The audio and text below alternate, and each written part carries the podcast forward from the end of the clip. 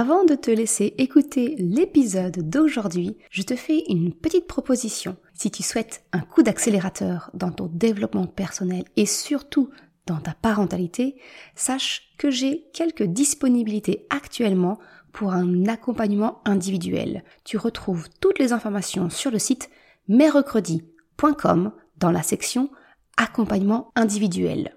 Et je te laisse ainsi peut-être prendre contact avec moi pour un appel découverte. À très vite et maintenant, bonne écoute. Je suis Maude et tu écoutes l'épisode 5 du podcast S'élever en même temps que son enfant. Dans cet épisode, nous allons parler des quatre clés pour développer et nourrir la confiance de ton enfant. Et une cinquième en bonus spécial fratrie.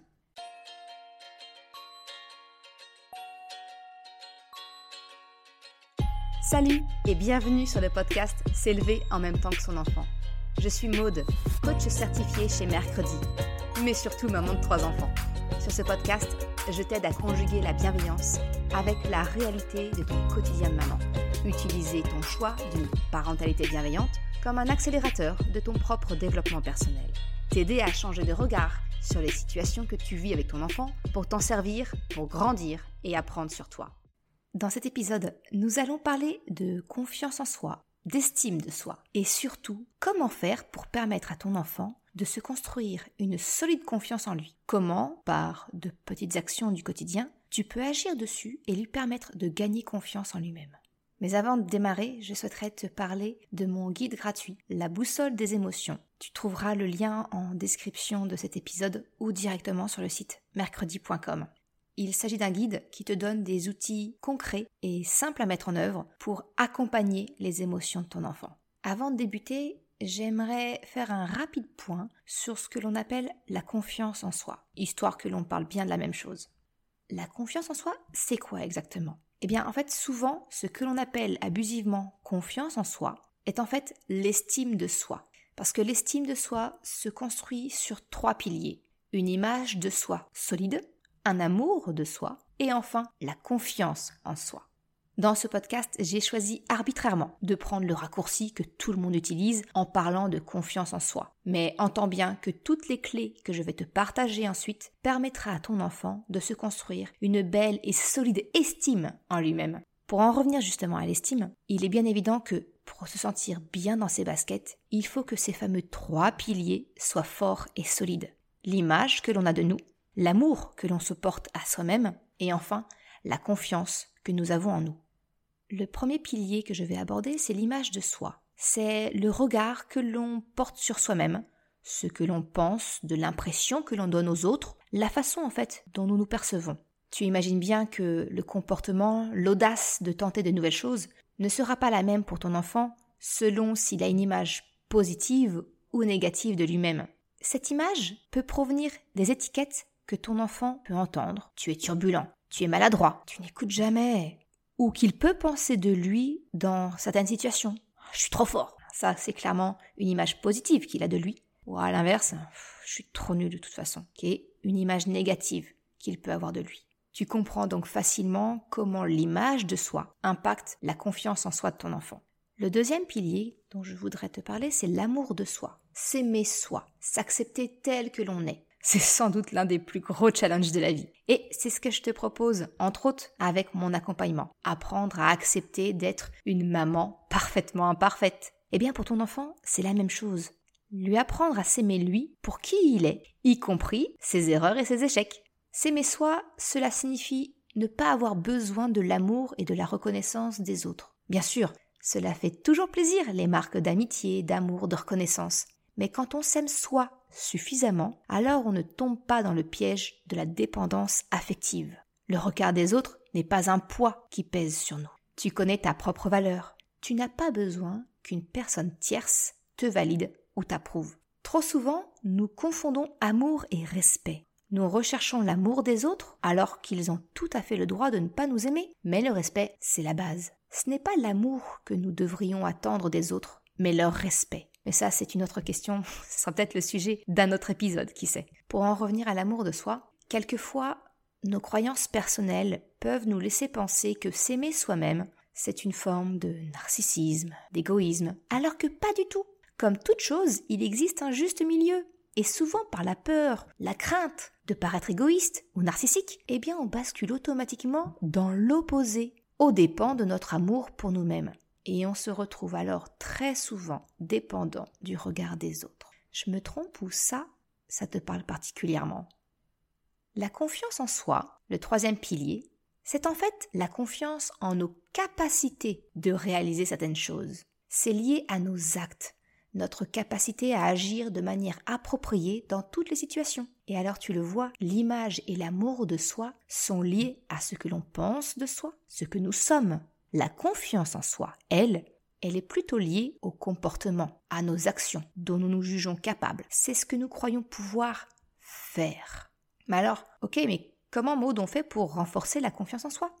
Eh bien justement, à travers cet épisode, je vais te partager quatre clés qui te permettront d'aider ton enfant à se construire une belle et solide estime en lui-même. Parce que ça va bien au-delà de la simple confiance en des capacités. C'est l'aider à se développer une image de lui saine et positive, de cultiver son amour pour lui-même et enfin confiance en ses capacités. Et comme toujours, tu le sais, ce dont je te parle aujourd'hui, pour ton enfant, c'est complètement transposable à toi aussi. Parce que souvent, en tant que maman, on n'a pas toujours confiance en nous. Et même complètement en dehors de notre rôle de maman, d'une façon générale, nous n'avons pas confiance, quel que soit notre domaine de vie, que ce soit familial, professionnel ou autre. Nous sommes beaucoup, d'une façon générale, à manquer de confiance en nous, d'estime en nous. C'est pour cela que c'est une des clés de l'accompagnement que je propose en coaching. Apprendre à gagner confiance en soi, à se construire une estime de soi forte pour se sentir aligné et être alors dans les conditions idéales pour accompagner ton enfant. Car tu l'as compris, l'estime de soi, c'est comme une plante.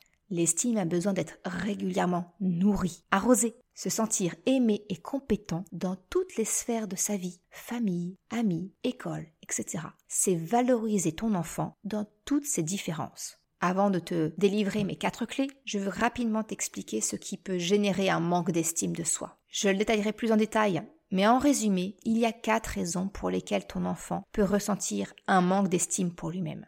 Premièrement, un sentiment de manque de protection, un sentiment de manque de place, notamment la difficulté de trouver sa place au sein d'une fratrie, un sentiment d'amour incomplet, ou bien un doute sur sa capacité à être ou mériter d'être aimé. Alors peut-être l'as-tu remarqué, je dis à chaque fois un sentiment de. Eh bien, c'est justement là la grande difficulté, parce que même en faisant de ton mieux, en pensant bien faire, on ne maîtrise pas toujours comment l'autre interprète ce que nous disons, ce que nous faisons, et alors pour cela, je te renvoie à l'épisode 4 qui traite justement des distorsions cognitives, ces raisons invisibles qui peuvent générer des quiproquos et de l'incompréhension entre toi et ton enfant. Mais je te rassure, en adoptant ces quatre clés dans la relation avec ton enfant, l'effet positif sera bel et bien au rendez-vous. Maintenant que nous sommes sur la même longueur d'onde, j'en arrive enfin à ces fameuses clés pour te permettre d'aider ton enfant à se sentir confiant, croire en ses capacités, s'aimer suffisamment pour développer une image de soi solide, et cela par de simples petites actions dans ta vie familiale. La première clé, c'est écouter ton enfant parler, montrer de l'intérêt pour ce qu'il fait ou ce qu'il aime. Alors, tu connais sans doute ce grand classique de la parentalité, le livre d'Adèle Faber et Hélène Maslich, Parler pour que les enfants écoutent et écouter pour que les enfants parlent. Eh bien, c'est exactement de cela qu'il s'agit ici c'est écouter ton enfant quand il te parle de son univers, de sa passion du moment, et pas des vagues hum, oui, c'est bien mon chéri, oui, continue très bien. Non, ce dont je te parle ici, c'est d'un intérêt réel, ou tout du moins de montrer que tu fais l'effort de, de t'y intéresser un peu. Et alors là, je te parle en connaissance de cause, parce que oui, quand ton fils te parle jour et nuit de cartes Pokémon en boucle pendant des mois, eh bien, c'est long.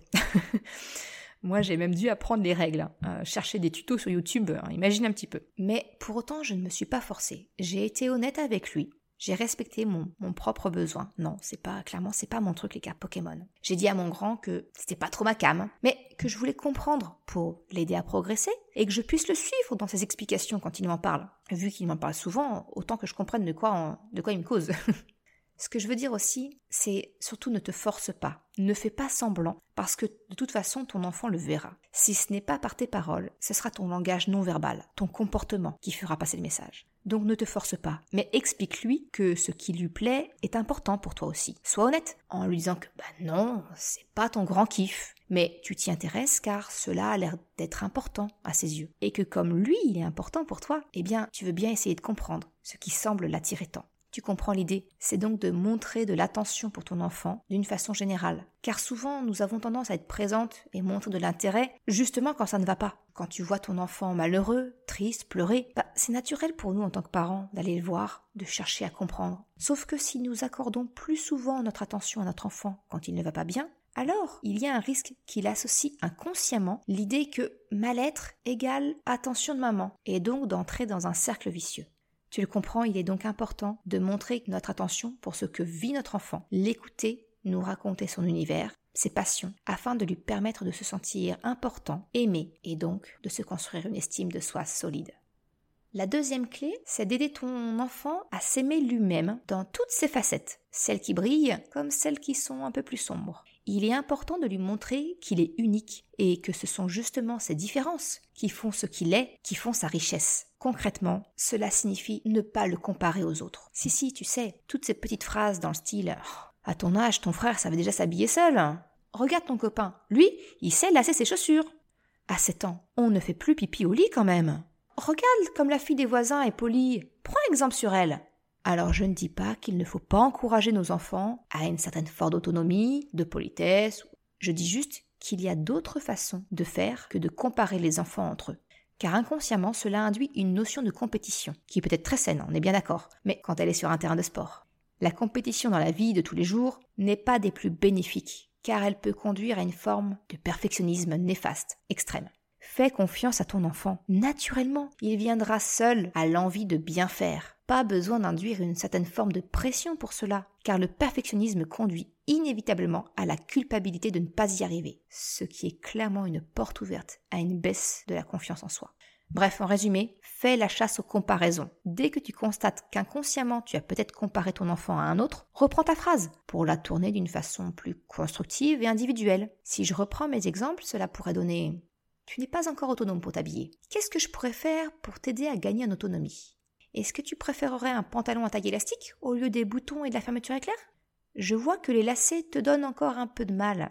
Est-ce que tu aimerais que l'on essaie d'apprendre sur un support et en attendant, on cherche des chaussures à scratch ou à fermeture éclair? Tu sais, cela arrive fréquemment de ne pas garder son lit au sec à 7 ans. Personne n'en parle, c'est un peu tabou, mais tu n'es pas le seul à qui cela arrive. Tu vas y arriver, aie confiance en toi. En attendant, je vais t'apprendre à retirer les draps pour que tu puisses les mettre dans la machine à laver. Et alors, petit bonus pour les parents qui sont concernés, on peut ajouter sa propre expérience personnelle. Moi aussi, à ton âge, j'avais encore des accidents. J'ai réussi à garder mon lit au sec de façon définitive qu'à partir de 8 ans. L'âge dépend pour chaque enfant, mais aie confiance. Cela viendra pour toi aussi. Sois patient et confiant. Concernant la politesse, l'exemple pourrait être tu vois, c'est agréable quand on est poli avec les autres. C'est pour cela que je trouve important que tu dises bonjour quand on entre dans un magasin. T'as remarqué comme les gens sourient quand tu leur dis bonjour? Tu leur apportes un peu de bonne humeur avec ton sourire. Tu le vois bien, j'exprime en fait les mêmes idées, mais sans passer par la comparaison. Je parle de problème, entre guillemets, sous la forme d'un axe d'amélioration, qui viendra naturellement, sans pression. L'idée c'est vraiment de mettre l'accent sur ce qui rend ton enfant unique, et que c'est ok comme il est. Il va naturellement progresser, il va mettre du temps pour cela, mais c'est Ok, tu es une maman parfaitement imparfaite. C'est ce que je te répète pour t'aider à l'accepter. Eh bien, ton enfant est un enfant parfaitement imparfait et c'est tout aussi ok. La troisième clé que je voudrais t'aborder est un peu dans la continuité de la seconde en fait. C'est justement d'aider ton enfant à accepter ses erreurs et ses échecs, à accepter des critiques sans relever et réessayer, toujours avec cet axe d'amélioration. Mais comme je te l'ai confié dans l'épisode 3, les idées reçues sur la parentalité bienveillante, nos enfants font ce qu'ils voient, pas ce qu'on leur dit. Ça se saurait si elles sont de morale marché. Nos enfants captent toute notre communication non verbale. Et si en tant que parents, nous ne sommes pas cohérents entre nos paroles et nos actes, autant te dire que cela ne peut pas marcher. Eh bien, en ce qui concerne la confiance, l'estime en soi, c'est exactement la même chose pour ton enfant. Si tu lui dis Aie confiance en toi, ma chérie, tu sais que tu peux y arriver, mais qu'elle voit que toi, tu manques de confiance en toi, tu n'oses pas affirmer tes positions, ou tout simplement prendre position, que peut-être tu doutes régulièrement de tes choix, que tu te reposes sur les autres pour confirmer ou infirmer tes décisions, eh bien le message sera complètement brouillé, car dans un sens, ton enfant entendra Aie confiance en toi, tu peux, et de l'autre, elle te verra toi douter, demander la confirmation auprès d'un autre. Donc très probablement, elle aussi cherchera la confirmation de ses décisions, de ses choix auprès des autres, et n'écoutera pas sa petite voix intérieure qui lui souffle Vas-y, tu peux y arriver.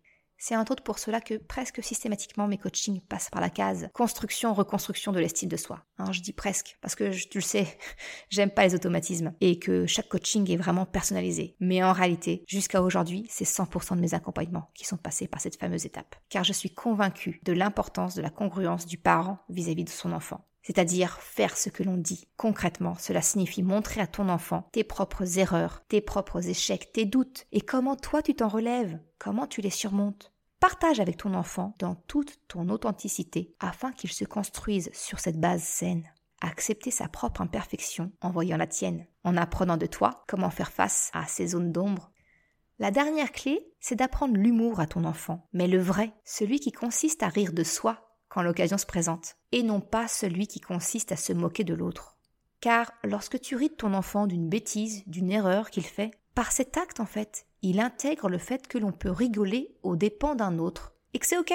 Toujours dans cette notion de congruence, tu le vois qui me tient à cœur. Mais si tu lui apprends l'autodérision, tu l'aides à apprendre à accepter ses erreurs, ses imperfections. Et le meilleur moyen de le lui apprendre, c'est de lui montrer l'exemple. Par exemple, ce matin, j'ai enfilé les chaussures de Crapopoulos à l'envers.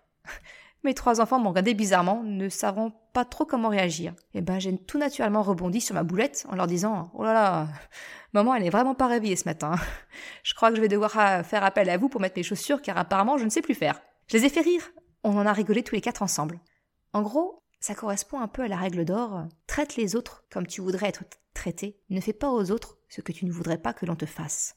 Et j'en vois déjà les premiers signes, tu vois, chez mes grands, que ce message est passé, car il aurait déjà arrivé de me rapporter des scènes à l'école qui les choquent, où ils ne comprennent pas que l'on puisse se moquer de quelqu'un d'autre. Alors attention, mes enfants ne sont pas du tout des anges. Clairement, il leur arrive de se moquer entre eux, l'un de l'autre. Mais tu vois, quand je le constate, je peux plus facilement faire appel à leur empathie en leur rappelant que pointer du doigt la bêtise de l'autre, bah, ça te fait peut-être rigoler, mais l'autre, il a pas franchement l'air de rire. Je leur rappelle alors que l'humour, le vrai, c'est quand tout le monde rigole, pas quelques-uns aux dépens d'un autre. Tu le vois, l'autodérision, c'est aussi une très bonne arme pour bâtir une image de soi, une confiance en soi solide, et en plus avec une pointe de fun. Alors pourquoi s'en priver? En plus de ces quatre clés, je voudrais t'en partager une cinquième en bonus, qui est plutôt dédiée dans le cas des fratries, ou lorsque l'on doit s'occuper de plusieurs enfants en même temps. Parce qu'on le sait, hein, consacrer du temps individuel à chaque enfant, c'est un véritable casse-tête quand on a plusieurs enfants. Et pourtant, c'est ça la clé, c'est de passer du temps en tête à tête avec chacun des enfants.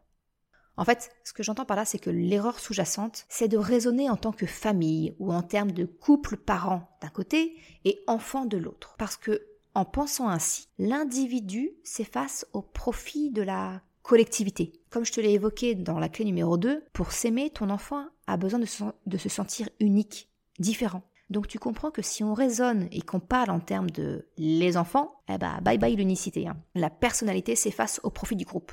C'est d'autant plus visible dans les fratries de plus de deux enfants. Le second a quelquefois du mal à trouver sa place au sein de la famille, et donc potentiellement peut avoir une tendance naturelle à renforcer sa différence par de l'opposition. Concrètement, si je prends l'exemple d'une famille de trois enfants, tout à fait au hasard, ça sent pas du tout le vécu, eh bien, l'aîné restera toujours le premier, quel que soit son âge. Les parents découvriront les challenges et les plaisirs liés à son âge avec lui. Le petit dernier, eh bien, il restera toujours le petit dernier. Le plaisir de goûter au dernier câlin volontaire au petit Pierron, voilà, ce sera toujours le petit dernier. Mais alors le deuxième, comment il se place là-dedans? Pour te partager mon expérience, quand j'ai été enceinte de Krapopoulos, notre dernier, j'avais déjà bien conscience de cela. Je faisais vraiment très attention pour que Choupinette ait toute l'attention qu'elle mérite et qu'elle a naturellement besoin. Mais alors j'ai pris un grand coup dans la tête quand j'ai voulu envoyer des photos de mes enfants à leur ancienne nourrice pour leur donner quelques nouvelles après la naissance. Ah, j'avais plein de photos de mes trois enfants, pas de problème plein de mon grand et de ses premières fois. Naturellement, j'avais plein de photos de mon bébé. J'avais beaucoup de photos de Choupinette et de Chocapic ensemble. Beaucoup de Choupinette avec mon petit dernier, Krapopoulos. Mais des photos de Choupinette seule, pouf La claque Deux pauvres photos. Et encore, j'ai dû remonter sur plus de six mois pour les trouver. C'était franchement symptomatique. Tu le vois, même en le sachant, même en y faisant attention, il est difficile de vraiment donner de l'attention individuelle à tes enfants. Et c'est pourtant essentiel pour qu'ils se sentent exister par eux-mêmes, et pas comme une simple entité euh, les enfants, les garçons, les filles. Alors la bonne nouvelle, c'est que passer du temps en tête à tête avec ton enfant, ça ne signifie pas passer une heure avec chacun. Et parce que franchement, en fonction de la composition de ta famille, 24 heures peuvent ne pas suffire. Le temps qualitatif est beaucoup plus important que le temps quantitatif. Cela signifie que passer du temps de qualité est tout aussi, si ce n'est plus, important pour ton enfant que le nombre de minutes ou d'heures. Par exemple, ça peut tout simplement s'inscrire dans un rituel du soir, et c'est ce que nous, nous on pratique un moment de câlin, de lecture, de discussion autour de la journée. C'est vraiment un temps privilégié en tête à tête. Je passe 10, peut-être 15 minutes avec chacun de mes enfants. Alors oui, du coup, le coucher dans la globalité prend du temps, mais au moins mes enfants ont un moment dédié avec chacun de nous. On se relaie, mon mari et moi, et chacun de nous, on passe 10-15 minutes avec chacun de nos enfants. Et ils ont un petit moment avec papa, un petit moment avec maman. Ce moment-là, tu peux le caser n'importe quel moment dans ta journée selon le rythme de ta famille. Mais si tu ne dois retenir qu'une chose, c'est de garder en tête de privilégier l'individu au lieu du groupe. C'est appeler tes enfants par leur prénom pour les appeler à table, pour leur poser une question, au lieu de dire les enfants à table. Bon les enfants, vous voulez faire quoi euh, ce week-end? C'est vraiment de reformuler en nommant chacun de tes enfants par son prénom. Pour résumer cet épisode et les quatre clés pour développer la confiance en soi de ton enfant, il est important de t'intéresser à ce que fait ton enfant, à ce qu'il aime, lui montrer de l'intérêt. C'est également de lui donner le sentiment qu'il est unique, que ses différences font sa richesse et ne pas le comparer. C'est être toi-même un modèle de l'acceptation de l'imperfection et enfin de lui apprendre le vrai humour, l'autodérision en le pratiquant toi-même. Cela peut peut-être te paraître très simple, trop simple peut-être, mais ces petites actions quotidiennes permettront à coup sûr d'aider ton enfant à se construire une image positive de lui, un amour pour lui-même sain et de gagner en confiance en lui. Les trois piliers forts pour une estime de soi au top. Je te remercie d'avoir écouté cet épisode jusqu'à la fin. Tu retrouveras une retranscription sur le site mercredi.com. Si tu as aimé cet épisode, s'il t'a été utile, je t'invite à le partager, à en parler autour de toi. Ou si le cœur t'en dit, de me laisser une note 5 étoiles sur Apple Podcast. Cela me permet de faire connaître le podcast et m'encourage à progresser. Un grand merci à celles et ceux qui prendront le temps de le faire. Je te souhaite une excellente journée, après-midi, soirée, quel que soit le moment où tu écoutes. Et je te dis à très vite dans un nouvel épisode. Ciao